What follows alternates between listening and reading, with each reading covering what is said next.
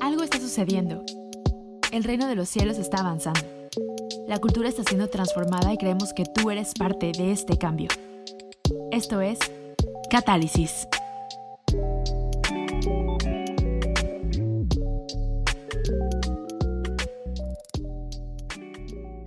Quiero que pienses última vez que tuviste una tentación. Y si puedes, eh, cierra tus ojos y recuerda ese momento que fuiste tentado. No sé si fue con comida, no sé si fue con pornografía, no sé si fue eh, con cualquier otra cosa, pero quiero que rápidamente en tu mente pongas en una imagen la última vez que fuiste tentado, que tú consideras que fuiste tentado y quiero que pienses qué fue lo que te llevó a esa tentación o qué fue lo que estaba pasando dentro de ti para te estar tentado, para tener la necesidad de hacer eso que tú sabías que no tenías que hacer. Si ya tienes esa imagen, quiero que te la quedes ahí en lo que hablamos el día de hoy, ¿sabes? Eh, quiero hablarte un poco acerca de la tentación. Quiero que el día de hoy platiquemos acerca de la tentación, porque creo que es una es algo que vemos como algo malo. La tentación es generalmente visto como algo contraproducente, como algo de lo que tenemos que huir, como algo que no es bueno para nuestras vidas. Hoy quiero proponer de que la tentación puede ser uno de los regalos más grandes para nosotros. Pero primero antes de poder llegar a esa conclusión, tenemos que cambiar la forma en que vemos la tentación. Como dije ahorita, muchos lo vemos como una trampa, como algo que debemos evitar, como algo que tenemos que huir. Creo que es todo lo contrario. Creo que cada uno de nosotros debemos aceptar nuestras tentaciones. Ojo, no estoy diciendo que debemos ceder a nuestras tentaciones, pero sí debemos aceptarlas, enfrentarlas y conocerlas. Pero yo podría decir que la mayoría de nosotros no conocemos realmente cuáles son nuestras tentaciones, sino simplemente vivimos nuestra vida y entonces cuando llega una tentación, lo primero que tratamos de hacer es huir, lo primero que tratamos de hacer es no caer, pero no sabemos qué hay detrás de ello, no sabemos qué está más profundo de cada una de nuestras tentaciones. Entonces, em, uno de mis versículos favoritos en la Biblia que habla acerca de la tentación es Santiago 1, del 14 al 16 y te lo voy a leer rápidamente. Eh, en la Biblia, Reina Valera dice, sino que cada uno es tentado cuando de su propia concupiscencia es atraído y seducido. Entonces la concupiscencia, después que ha concebido, da a luz el pecado, y el pecado, siendo consumado, da a luz a la muerte. Amados hermanos míos, no erréis. Y sabes, eh, creo que la mayoría de nosotros, si llevas X tiempo siendo cristiano, conociendo de la palabra de Dios, has leído este versículo y, y, para mí siempre, eh, ¿verdad? Creciendo, esta palabra de concupiscencia nunca la entendí, solo sabía que era algo malo, solo sabía que eh, era algo que teníamos que evitar, porque hay otras referencias en la Biblia que habla de la concupiscencia pero me puse a investigar porque creo que este, este versículo es clave para poder entender qué es realmente la tentación. Y sabes, concupiscencia eh, en griego significa epitimia. Esa es, la palabra en griego. Y, si te pones a investigar el significado de la palabra concupiscencia, se podría traducir como literalmente un deseo desordenado. ¿Ok? Entonces, podríamos decir que la concupiscencia es un deseo desordenado. Y quiero que, que, que, pongas atención porque aquí es donde va a empezar a cambiar cómo quiero que veamos la tentación. Y luego eh, en la Reina Valera al final nos dice que no erremos. Pero creo que también si nos ponemos a investigar un poco el significado de la palabra errar o la palabra que ahí pone Santiago al final del versículo, es la palabra en griego planao, que significa ser engañado o alejarse de la verdad, pero no tanto como un error o no, no así como un accidente, ¿verdad? Como muchas veces decimos que es el pecado, como, ah, estaba tratando de hacer bien las cosas y erré. Eh, hay un ejemplo, ¿no? Que es como tirar un arco y no darle al blanco. Creo que ahí en Juan, en, Santiago, lo que está diciendo, o, o, se podría leer de esta forma. El mismo versículo lo voy a parafrasear como acabamos de verlo. cada uno es tentado cuando por medio de sus propios deseos desordenados es atraído y seducido. Entonces, después de haber plasmado o concebido esos deseos desordenados, dan luz al pecado, y el pecado siendo consumado da luz a la muerte. Amados hermanos míos, no sean engañados ni se alejen de la verdad.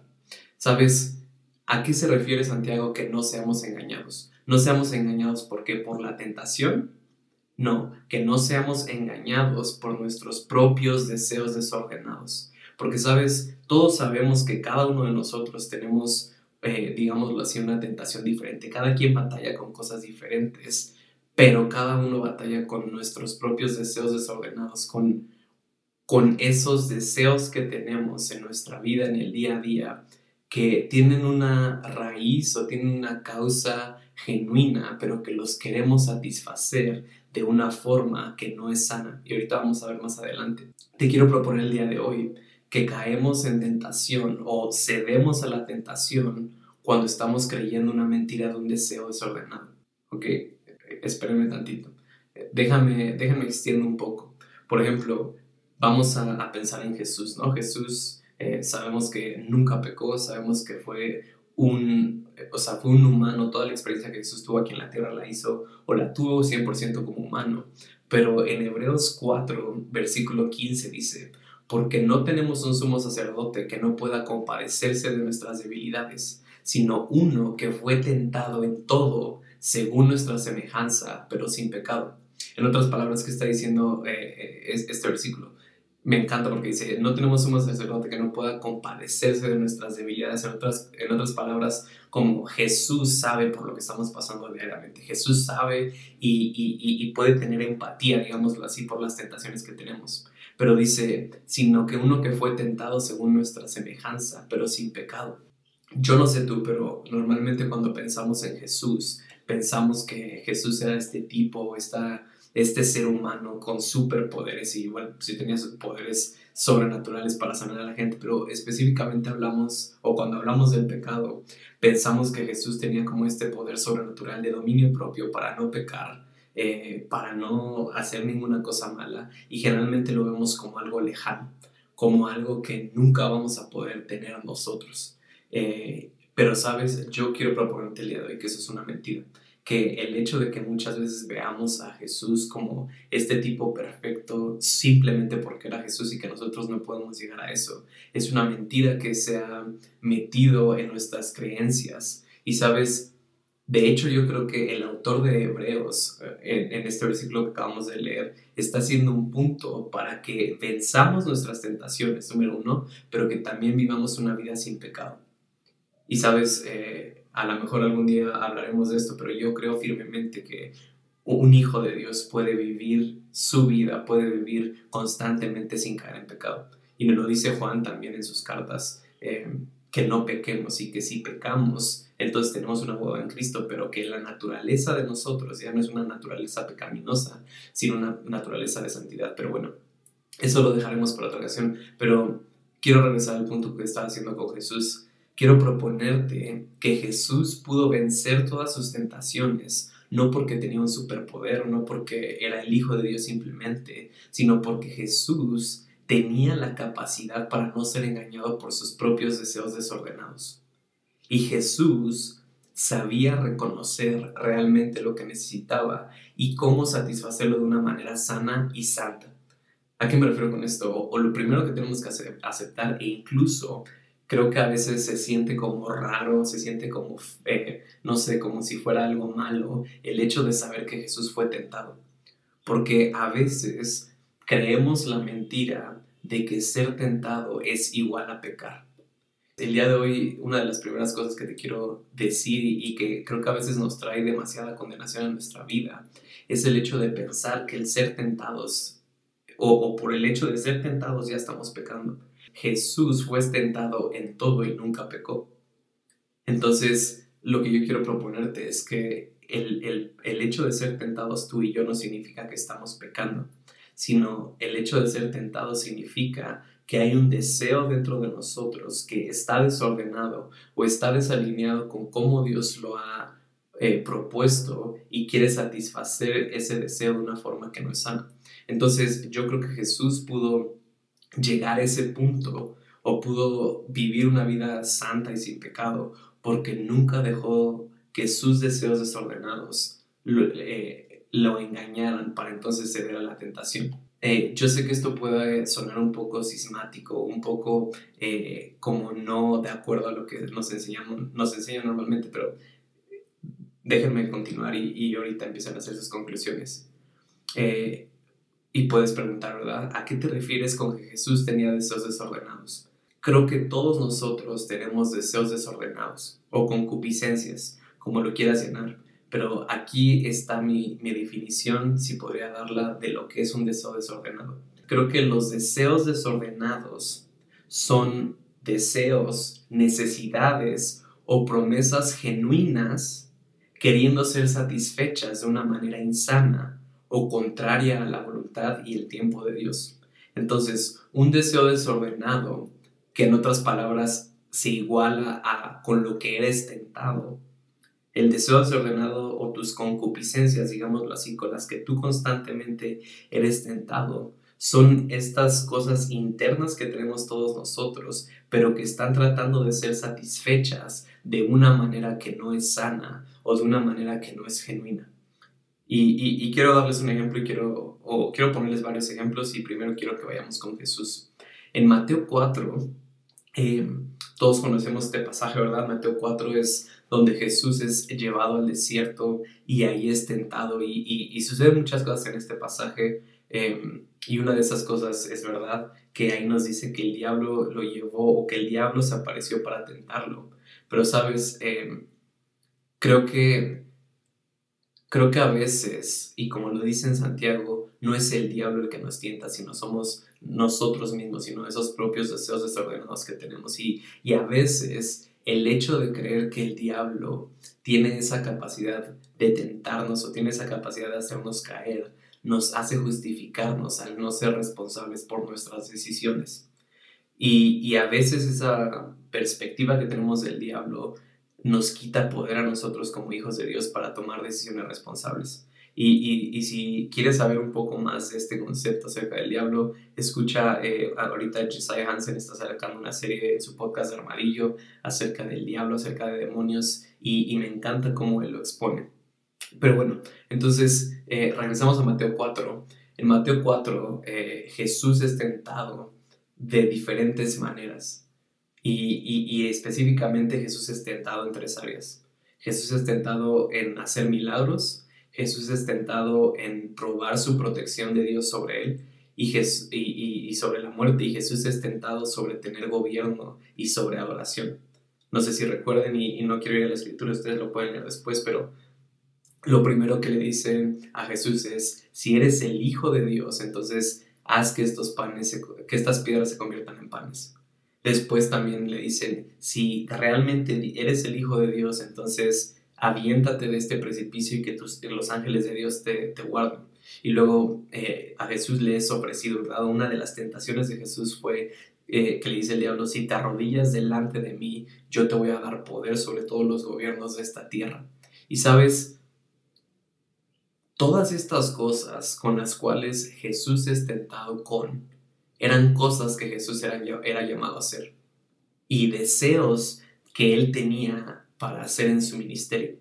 Pero sabes, la tentación en ese momento era hacerlas fuera de tiempo y para el reino incorrecto. En otras palabras, Jesús era llamado a hacer milagros, sí. Era un deseo de Jesús hacer milagros, sí, pero no en ese momento. Jesús era llamado a tener gobierno y a que le adoraran, sí, pero no en ese momento. Entonces, los deseos desordenados en ese momento de Jesús o con lo cual fue tentado eran deseos y intenciones genuinas que él era llamado a hacer, pero que estaban tratando de ser satisfechas de una manera incorrecta o de una manera fuera de tiempo. Hay varias cosas que yo aprendo de este pasaje acerca de la tentación. Lo primero que te puede ayudar acerca para lidiar con la tentación y no verlo como algo malo es que si te das cuenta, iglesia, en Mateo 4, Jesús siempre contesta la tentación con la palabra de Dios. En otras palabras, Jesús siempre contesta a la tentación con la verdad. ¿No? O sea, cuando, cuando Jesús es tentado para convertir el pan, las piedras en pan, le dice, no solo eh, de pan vivirá el hombre, sino de toda palabra que sale de la boca de Dios. ¿Por qué Jesús confronta la tentación con la verdad? Porque recuerda que los deseos desordenados son deseos genuinos, pero que son distorsionados para que tú y yo seamos engañados. Eh, como decía ahorita, ¿verdad? Entonces Jesús era llamado a, hacer milagros, a convertir eh, o pan, eh, perdón, piedras en, en, pan o a hacer milagros, sí, pero no en ese momento. Entonces tú y yo tenemos que aprender a confrontar la tentación que tenemos en nuestro día a día con la verdad. Porque cuando podemos exponer la tentación, imagínate, no sé si alguna vez han hecho unos rayos X y, y, tienen que poner los rayos X contra la luz. Y una vez que ponen los rayos X contra la luz, entonces podemos ver lo que realmente hay detrás. Y sabes, funciona de la misma forma con la tentación. Con la tentación tenemos que aprender a cuando llega esa tentación a exponerla enfrente de la verdad para saber lo que hay detrás de ello. La segunda cosa que aprendo de esta historia en Mateo 4 es que la tentación siempre te va a entregar algo falso y adulterado a cambio de hacerlo en el momento que eres tentado por ese desordenado. En otras palabras, como les decía, Jesús era llamado a gobernar, Jesús era llamado a ser adorado. Pero ¿qué hubiera pasado si en ese momento Jesús hubiera arrodillado a la tentación de, digamos, obtener el reinado sobre todos los reinos de la tierra? Jesús hubiera obtenido esos reinados. Estoy seguro que el diablo le hubiera dado esos reinos, pero no era a lo que era llamado era una milésima parte de lo que Jesús iba a obtener si podía resistir esa tentación y esperar hasta el que el Padre le entregara los reinos sobre los cuales Jesús iba a reinar. Y, ese, es, ese, es el, ese es el punto de la tentación que muchas veces te engaña tentándote con deseos genuinos que tú tienes, pero que se satisfacen de una manera incorrecta. Los deseos desordenados o la concupiscencia tratan de satisfacer algo genuino de una manera adulterada. Vamos con otro ejemplo. Todos conocemos, ¿verdad?, la historia de Adán y Eva. Eh, en Génesis, ¿verdad? Sabemos que Adán y Eva sí cayeron en la tentación. Quiero que analicemos otra vez con, esto que te estoy explicando, con esto que estoy proponiéndote. Cuando hablamos de Adán y Eva, ¿cuál era la tentación? ¿Cuál fue la tentación por la cual Adán y Eva cayeron durante Génesis? la manzana o bueno, la fruta que sea, no. La tentación por la cual Adán y Eva cayeron es que lo que les ofrecían era ser como Dios. Y, si puedes leer después con tiempo Génesis 3, pero hay una parte en específico donde dice que la serpiente dijo, no morirán, respondió la serpiente a la mujer. Dios sabe que en cuanto coman del fruto se les abrirán los ojos y serán como Dios, con el conocimiento del bien y el mal a veces vemos esta, digamos, tentación que les ofrece la serpiente a Adán y Eva y, la vemos como algo X o como, como, ¿cómo pudieron ser tentados por eso? Si, si, si analizamos un poco más, unos versículos antes, cuando Dios está creando al hombre, cuando Dios está haciendo al hombre aquí en la tierra, dice, hagamos al hombre a nuestra imagen y conforme a nuestra semejanza. En otras palabras, Adán y Eva ya eran como Dios Adán y Eva ya tenían lo que la serpiente les estaba ofreciendo, pero no eran conscientes de ello. En otras palabras, los Adán y Eva fueron engañados por sus deseos desordenados que tenían, pero que no supieron reconocer. Es decir, Adán y Eva querían ser como Dios, pero lo hicieron no como Dios lo había establecido, sino de la forma en que la serpiente se lo estaba proponiendo. Te lo quiero decir de esta forma. La tentación siempre te va a ofrecer algo que ya tienes, pero que no estás consciente de ello, o que no lo has querido experimentar de una forma que está alineada con la voluntad de Dios. Y siempre va a querer engañarte para que cedas a tus deseos desordenados. Eh, vayamos a otro ejemplo y pasamos a lo siguiente. Por ejemplo, cuando una persona es tentada a engañar a su pareja, a ser infiel, a meterse con alguien, ¿por qué pasa eso? En este caso, digamos, hay un, ejemplo de una persona que está siendo tentada a engañar a su esposa.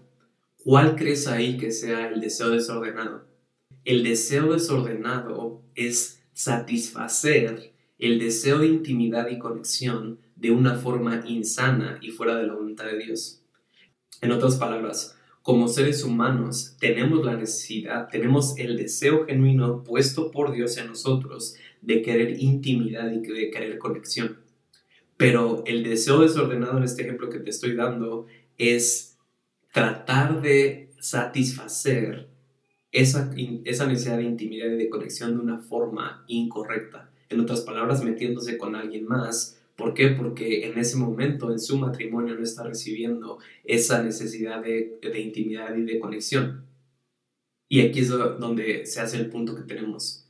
Si una persona es tentada a engañar a alguien, a su esposo o a su esposa, esa persona, si está casada, tiene acceso y ya tiene la capacidad de ser íntimo y de tener conexión con su esposo o con su esposa, pero no sabe cómo hacerlo.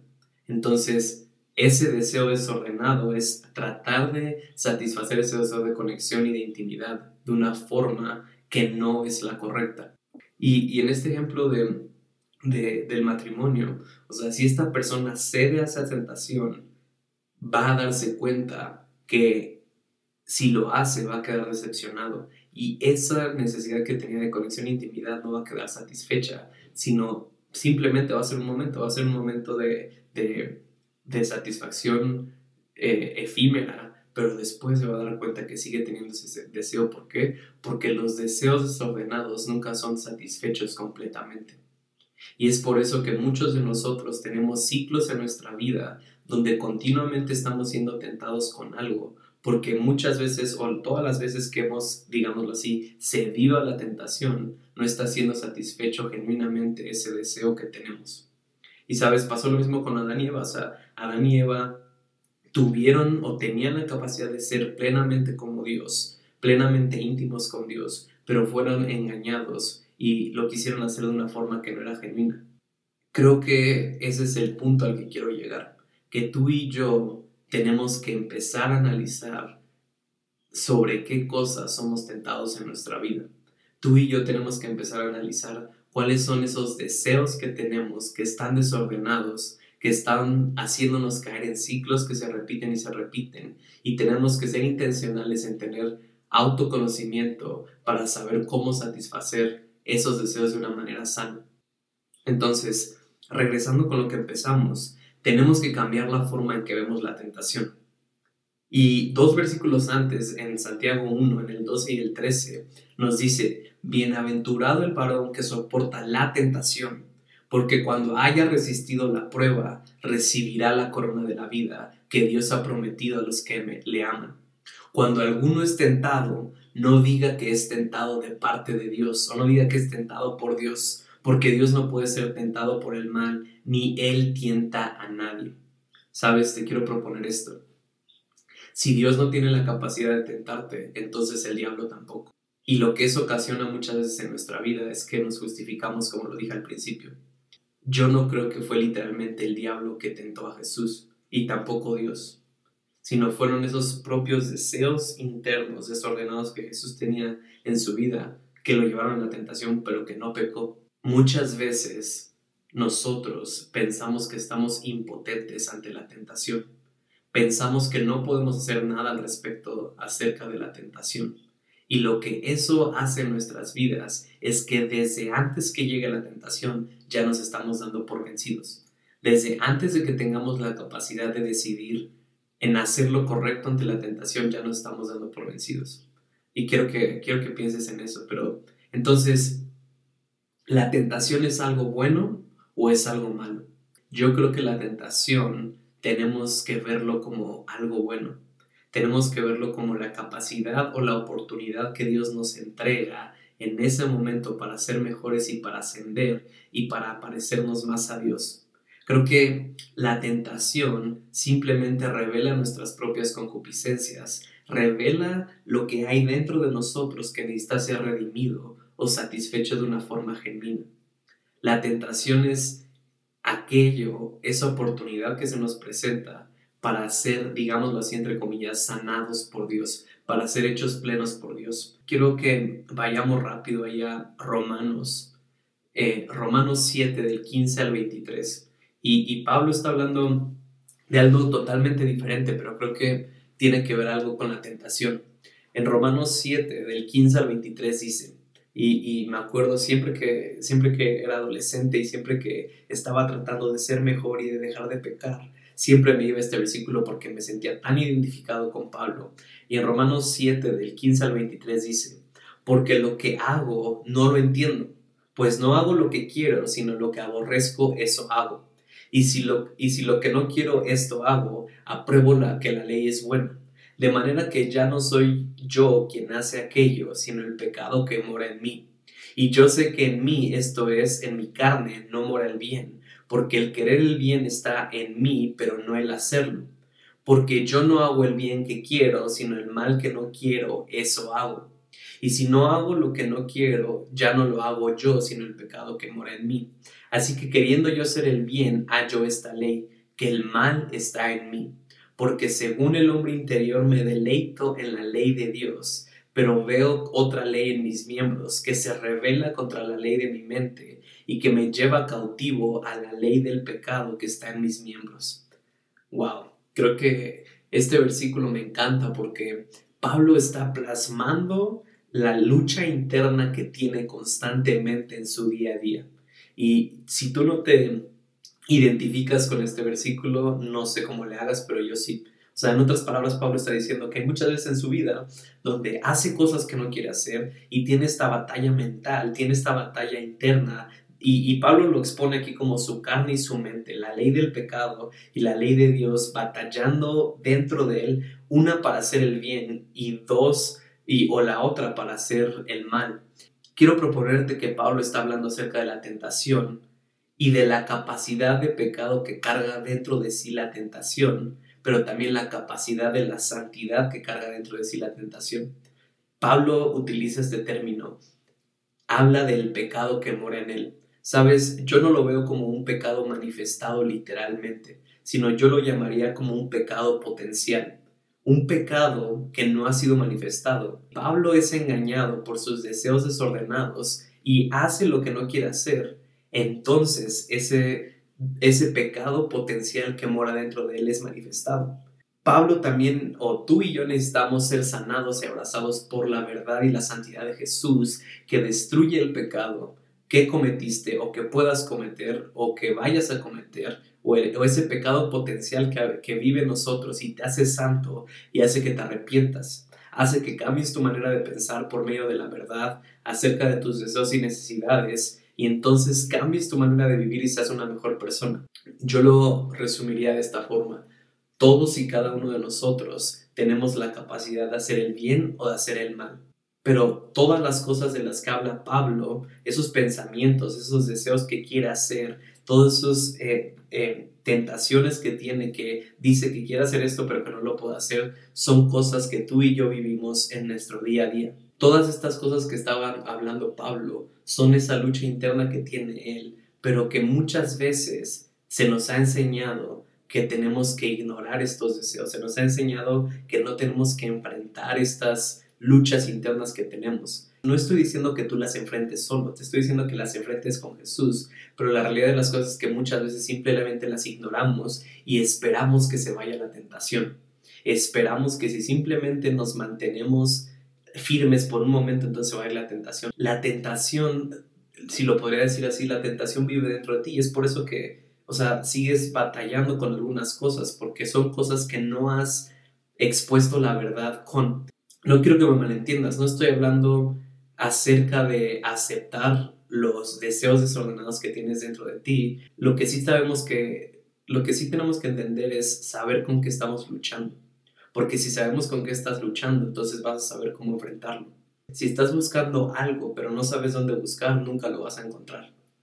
Entonces, yo creo que lo que está hablando Pablo aquí es esa batalla interna que tiene continuamente y esa capacidad que tenemos como seres humanos para hacer el bien o para hacer el mal, pero que cada uno de nosotros tiene una decisión si cedemos a esa tentación porque no sabemos cómo enfrentarla o si enfrentamos esa tentación con la verdad y la satisfacemos de una forma genuina. Eh, y ahora quiero que vayamos a uno de los versículos que más esperanza me dan, uno de los versículos que más me gustan acerca de la tentación y está escrito en 1 Corintios 10:13. Y 1 Corintios 10:13 dice, no nos ha sobrevenido ninguna tentación que no sea humana, pero fiel es Dios que, nos deja, que no os dejará ser tentados más de lo que podéis resistir, sino que dará también juntamente con la tentación la salida para que podéis soportar. Si este versículo no te da esperanza, entonces no sé qué lo va a hacer. En otras palabras, lo que Pablo está diciendo es que tú y yo nunca vamos a ser tentados con algo que Dios sabe que no podemos vencer. Así como tenemos ese pecado potencial viviendo dentro de nosotros, siempre tenemos esa victoria potencial. Cada vez que enfrentamos una tentación, tenemos la capacidad de elegir responsablemente y ser una mejor persona de lo que antes éramos de esa decisión. Cada que tenemos una tentación es una oportunidad para ser más como Dios. Cada que yo tengo una tentación lo veo como que Dios confía en mí porque sabe que yo puedo salir de ello.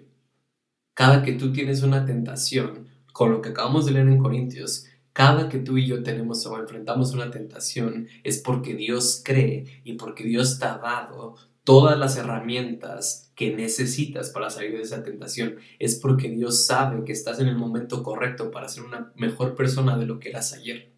Pero si constantemente vemos la tentación como algo malo, si constantemente vemos la tentación como una trampa, entonces no vamos a verlo como una oportunidad para ser como nuestro Padre. Porque vamos a pensar que no estamos listos, porque vamos a pensar que no tenemos la capacidad. Recuerda que nunca seremos tentados con algo que el Padre sabe que no podemos vencer. Y, y, yo lo pienso, ¿no? Como papá, yo no permito que mi hijo juegue con cosas que sé que no puede manejar o que no puede entender. Yo solamente le ofrezco y, le doy eh, oportunidades o, cosas que sé que él tiene la capacidad de hacer. Entonces, ¿cómo ves tú la tentación? Y, y, no sé si parte de lo que estamos diciendo tenga sentido, pero otra de las cosas que quiero decirte es, cuando eres tentado, si sales victorioso o no, mucho depende de la realidad que estés más consciente. Mucho depende de que tenga más peso en tu vida, si lo puedo decir así. Eh, y alguna vez escuché una alegoría que me, me gustó mucho y es eh, regresando a la historia de Adán y Eva, y decía algo así como que Adán y Eva se, se dieron a la tentación de la serpiente porque estaban más conscientes de la, del cielo que de la tierra. Perdón, estaban más conscientes de la tierra que del cielo. En otras palabras, si escucharon a la serpiente es porque estaban cerca del piso, porque su mirada estaba hacia la serpiente. Y no lo sé, ¿qué tal si hubieran volteado para arriba y Dios hubiera estado ahí diciéndoles la verdad? Y, yo sé que a lo mejor esto no, no, no suena literal, pero, pero creo que en realidad se aplica en un plano espiritual en nuestra vida. Creo que cada vez que somos tentados tenemos la capacidad de escuchar a dos voces, a dos deseos, dos formas de satisfacer las necesidades con las que somos tentados. Y, lo hemos visto, ¿verdad? Aún, aún en nuestra cultura tenemos esta imagen de un diablito que se aparece en tu hombro izquierdo y un angelito que se aparece en tu hombro derecho y cada uno está convenciéndote de que hagas lo que ellos dicen. Eh, incluso no sé si alguna vez has visto la película de Las locuras del emperador, es una de mis películas favoritas eh, y tenemos allá Gronk, que, tiene siempre al diablito y al angelito, ¿verdad? Diciéndole lo que tiene que hacer. Y, yo sé que a lo mejor suena un poco eh, eh, chistoso esto que estamos diciendo, pero sabes, creo que la mejor forma de hacer lo que siempre te dice el angelito, entre comillas, es dejar de ver la tentación como algo malo, como una trampa o como algo puesto por Dios o por el diablo para que caigas, sino verlo como una oportunidad que tenemos para ser mejores, porque estamos listos para hacerlo. Quiero que veas la tentación de, esta forma, que cada vez que eres tentado, el Padre te está extendiendo la mano para que dejes el miedo atrás y para que puedas abrazar su amor. Cada que tú y yo somos tentados es esta oportunidad que Dios sabe que tenemos, donde hay grandeza, donde hay divinidad dentro de nosotros, y es esta decisión que estás a punto de tomar para poder ser la mejor versión de ti. Tampoco te estoy diciendo que si cedemos a nuestras tentaciones no pasa nada. Y, y, no me va a dar tiempo el día de hoy para hablar de eso, ¿verdad? Pero sabemos que tenemos o somos responsables de las decisiones que tomamos y muchas veces cuando eh, cedemos a las tentaciones, entonces va a haber consecuencias en nuestra vida. Pero sabes, casi siempre cuando cedemos a estas tentaciones, lastimamos a la gente alrededor de nosotros, los lastimamos a nosotros mismos. Pero cuando rompemos ese poder que le hemos dado a la tentación, favorecemos a la gente alrededor de nosotros y favorecemos o nos favorecemos a nosotros mismos. Sabes, no podemos utilizar la tentación como un pretexto. Y es que muchas veces lo hacemos, porque pensamos que no podemos vencer la tentación por la perspectiva que tenemos. Pero sabes, muchas veces si cambiamos la perspectiva que tenemos acerca de la tentación, entonces estamos siendo responsables para poder tener, para tener responsabilidad de lo que estamos decidiendo. Y, no sé si alguna vez te has preguntado, ¿qué hubiera pasado si Adán y Eva hubieran vencido la tentación?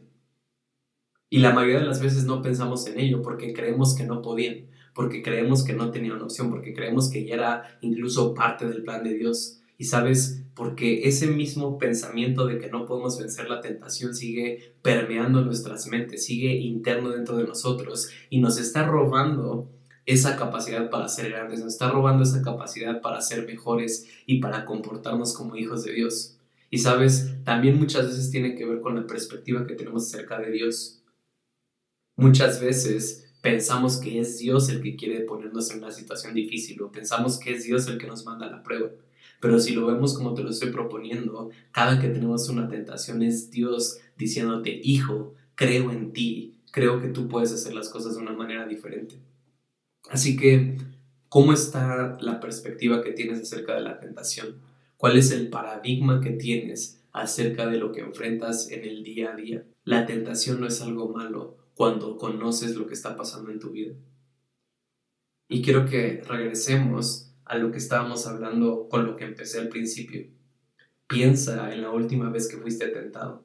¿Con qué estaba siendo tentado?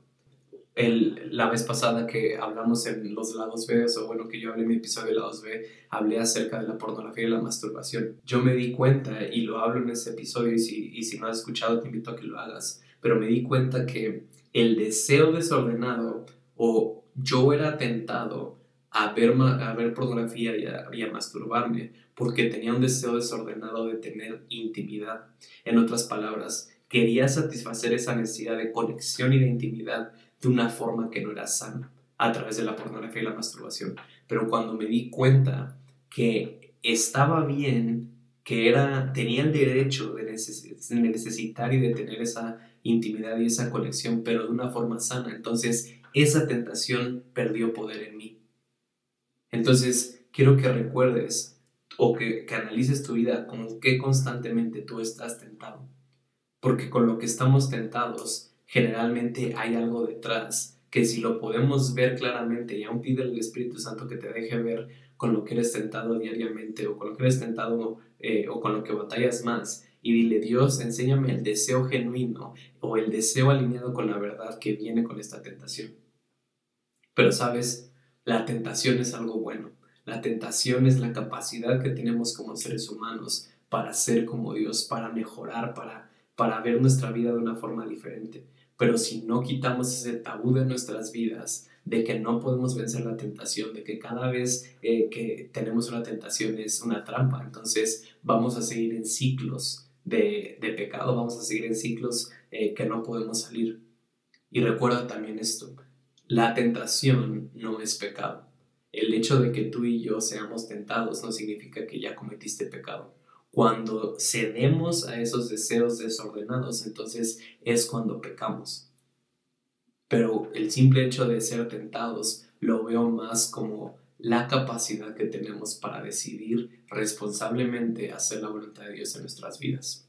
Así que los dejo con esto, sé que hay algunas otras cosas que me gustaría hablar y, probablemente lo haré después, como qué pasa si cedemos a nuestras tentaciones, no hay condenación, no hay vergüenza, cómo vivir una vida sin pecado, pero, pero quiero dejarte con esto para que tú puedas tener la capacidad de cambiar la forma en que ves el pecado y la tentación. Así que muchas gracias si llegaste hasta aquí. Ya estamos prontos a sacar la cuarta temporada de Catálisis, así que está atento a nuestras redes sociales. Nos puedes seguir en catálisis.podcast en Instagram eh, y se vienen muchas sorpresas. Yo soy Benjamín Enríquez y fue un gusto estar aquí con ustedes el día de hoy.